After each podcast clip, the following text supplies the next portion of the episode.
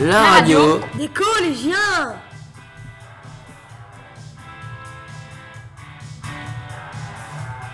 Bonjour à tous et à toutes, nous voici aujourd'hui sur Web Data, la radio des collégiens. Je suis en compagnie de Dylan. Bonjour Alexis, et nous allons aborder aujourd'hui les thèmes suivants. L'histoire du foot qui va être présentée par Nathan, les gueules cassées présentées par Pierre et Rémi, la route du Rhum présentée par Riwan et Baptiste, et puis le harcèlement présenté par Jeanne et Enola. On va commencer par du sport. Vous avez pu tous constater la passion de certains élèves pour le football. Les nombreux matchs qui se déroulent dans les cours. Intéressant, nous, à ce sport, à ce sport de passion. Bonjour Nathan. Vous êtes un supporter actif du Stade Malherbe de Caen. Quelle est l'origine de votre soutien à cette équipe Bonjour, c'est une histoire de famille. Mon arrière-grand-père soutenait déjà l'équipe. Et il a transmis cette envie, cet amour du foot à son fils. Mon grand-père l'a transmis à son tour à, son, à ses enfants, et me voici fan de l'équipe de Caen. Une passion familiale donc. Pouvez-vous nous présenter le foot d'un point de vue général? Oui, bien sûr. Le foot a un ancêtre. En France, on joue à la soule au Chaul en Picard. À partir, ah, à partir du, du Xe siècle ou XIIe siècle et jusqu'au XVe siècle, et dans un espace qui commence à être très bien délimité. C'est un jeu violent. Le but est de placer une balle pour tout, dans tous les moyens dans un but défini avant le match. Et le terrain pouvait être n'importe où. De, de, nombreuses interdictions seront mises en place. On évolue progressivement vers le football et le rugby. Comment ont été fixées les règles? Pour le football, les premières règles de jeu écrites datent de 1848 à Cambridge. Ce sport est né en Angleterre. À cette époque, chaque équipe possède en effet ses propres règles, ce qui rend les matchs compliqués. La Fédération anglaise de football est créée en 1863. Son premier objectif est d'unifier le règlement. Des règles qui permettent de cadrer ce sport Pourquoi 11 joueurs? Le nombre de joueurs est lié aux internats. Les élèves sont en chambre de 10, surveillés par un maître d'internat, qui fait donc 11 joueurs. Il n'y a pas de remplacement au départ. Les origines anglo-saxonnes, mais c'est un, un sport mondial. Comment s'est-il diffusé?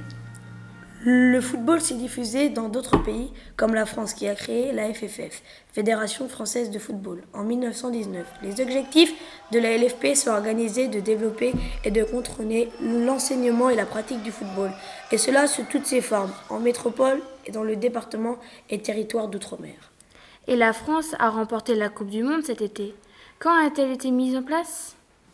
La Coupe du Monde de football est une compétition internationale de football qui se déroule ordinairement tous les 4 ans. Cette compétition, créée en, 1828 en France sous l'inspiration de Jules Rémy, alors président de, la FIFA, est ouverte à toutes les fédérations reconnues par la Fédération internationale de football. Le vainqueur de la Coupe du Monde à la fin de la compétition obtient le titre de champion du monde. La première édition se déroule en 1930, en Uruguay, dont l'équipe nationale sort vainqueur. À l'exception de la Coupe du Monde 1930, la compétition n'est accessible qu'après des phases de qualification. Le format actuel de la phase finale fait s'affronter depuis 1998 32 équipes nationales masculines pendant une période d'environ un mois, démarrant avec une phase de poule, le premier tour, suivi de la qualification de 16 de 16 équipes à la phase finale à élimination directe, qui commence avec les huitièmes de finale. Merci pour ces précisions. Le foot est-il un sport très suivi?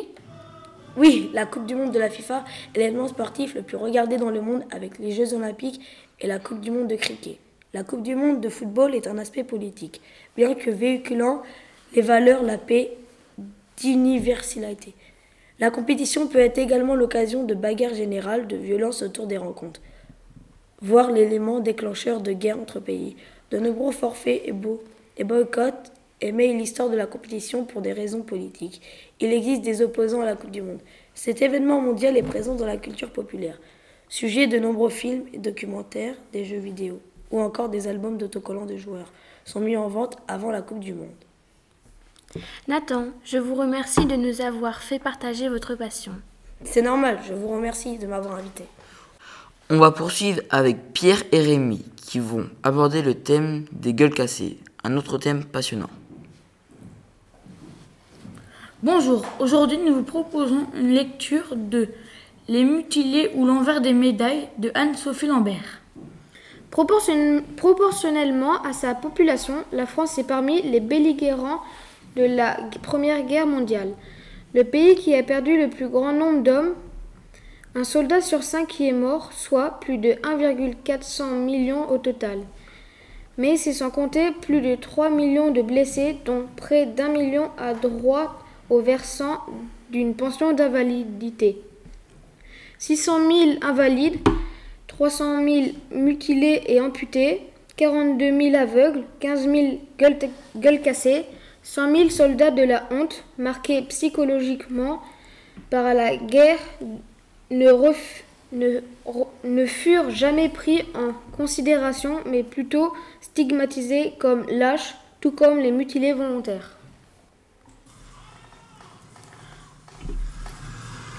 Le, le visage de la France a totalement changé au lendemain de la Grande Guerre. Les gueules cassées, les mutilés dans leurs fauteuils roulants, les amputés en béquilles ou ceux dont la manche vide est glissée dans la poche de la veste, les aveugles. Tous les jours, ils rappellent à la population les horreurs de la guerre et les sacrifices qu'ils ont subis dans leur chair pour la patrie. Mais cette, mais cette patrie est-elle reconnaissante? Les regards détournés, les fiançailles rompues, les difficultés professionnelles ne sont-ils pas autant de symboles du malaise de la population face à leurs handicaps Valait-il mieux mourir pour obtenir la gloire? Il y a bien eu les médailles octroyées par l'État en reconnaissance de leur bravoure, de leur courage, de leur exemplarité. Une petite, étoile rouge dont le nombre dépend du nombre de blessures est instaurée en 1916. Une catégorie supplémentaire de la, de la Légion d'honneur est même créée en 1932 pour les mutilés à 100%. Ces médailles envoient bien un signe à celui qui la voit et distingue celui qui la porte. Mais cela a-t-il suffi? Le sacrifice d'une vie entière, la gloire et la compassion est était-elle une compensation suffisante pour oublier la guerre, pour dépasser leurs handicaps et leurs mutilations de leur chair et de leur esprit?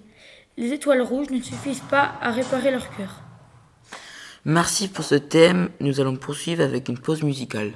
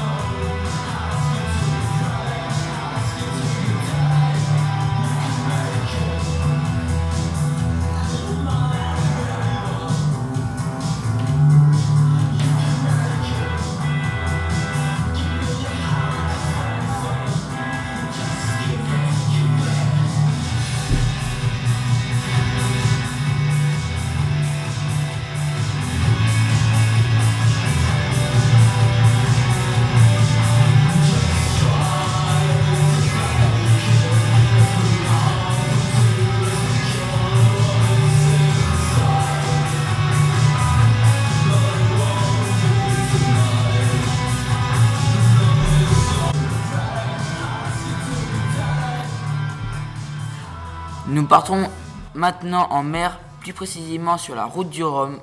Baptiste et Riwan ont suivi les navigateurs.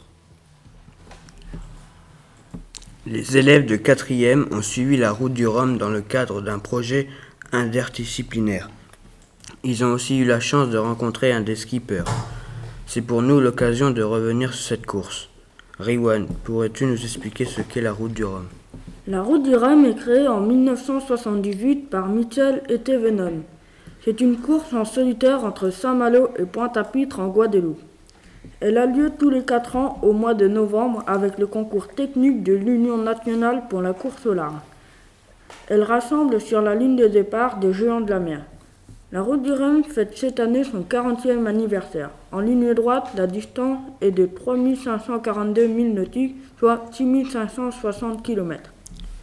C'est très clair. Et cette édition en 2018, alors qu'est-ce que ça a donné? Cette année, 123 skippers étaient au départ. Du fait de conditions météo, un nombre important d'entre eux a abandonné. Cette année, c'est Francis Joyon qui a remporté la course en 7 jours, 14 heures, 21 minutes et 47 secondes. C'est un nouveau record. L'ancien record de 7 jours, 15, 15 heures, 8 minutes, 32 secondes était détenu par Loïc Perron. Qui est Francis Joyon? Peux-tu nous en dire plus? Bien sûr, Baptiste. Francis Joyon est un navigateur français. En 2004, il est le premier marin à boucler sans escale un tour du monde sur multicoque en solitaire. Il a aujourd'hui 62 ans. C'est donc le doyen de la course qui a remporté la roue du Rhum en catégorie ultime, les géants des mers. Eh oui, Riwan, François Gabard et le, le favori et Francis Joyon ont livré un superbe duel et nous ont offert une incroyable fin de course.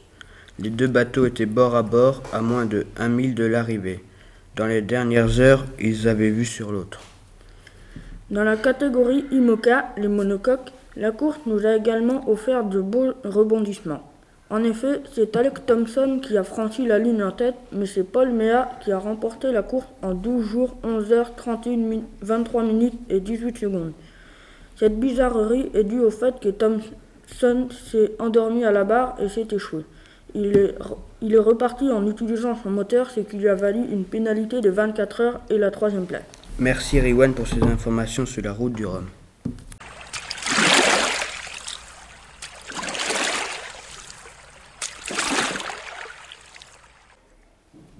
Merci Riwan et Baptiste. On va passer au harcèlement, sujet très important réalisé par Renola et Jeanne.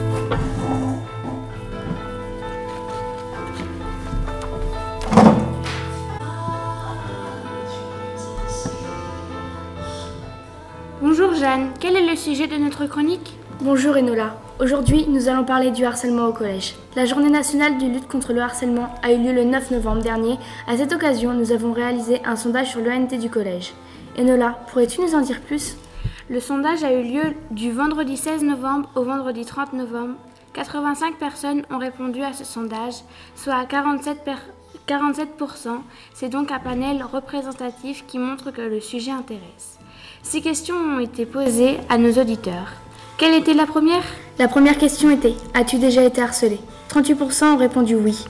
Le lieu principal du harcèlement est l'école, pour 20%, et des élèves poursuivis du collège.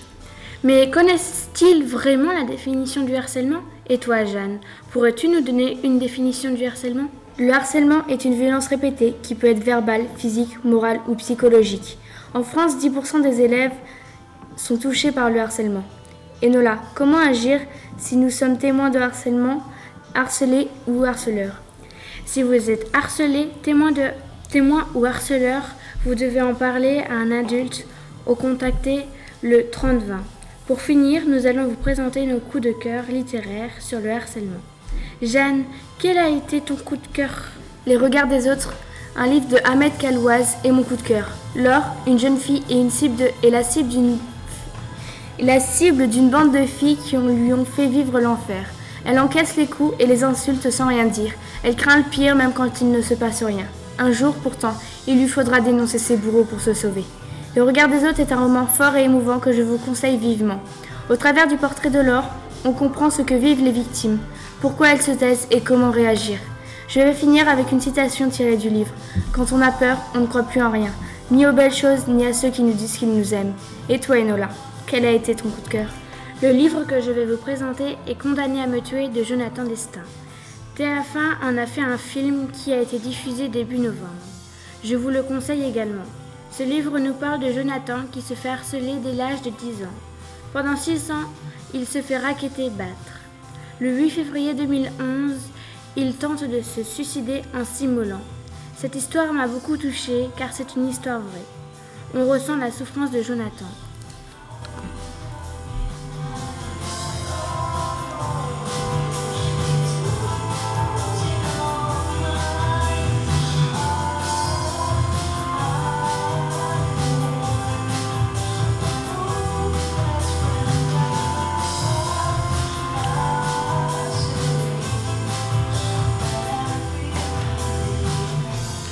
Merci Enola et Jeanne pour votre sondage et ses précisions. On remercie aussi nos invités de nous avoir parlé de sujets intéressants, les auditeurs de nous avoir écoutés et nous vous souhaitons de bonnes vacances et de bonnes fêtes de fin d'année. Au revoir.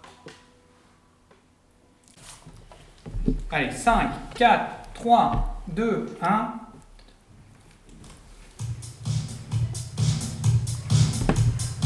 C'était Webdata. La radio. Des collégiens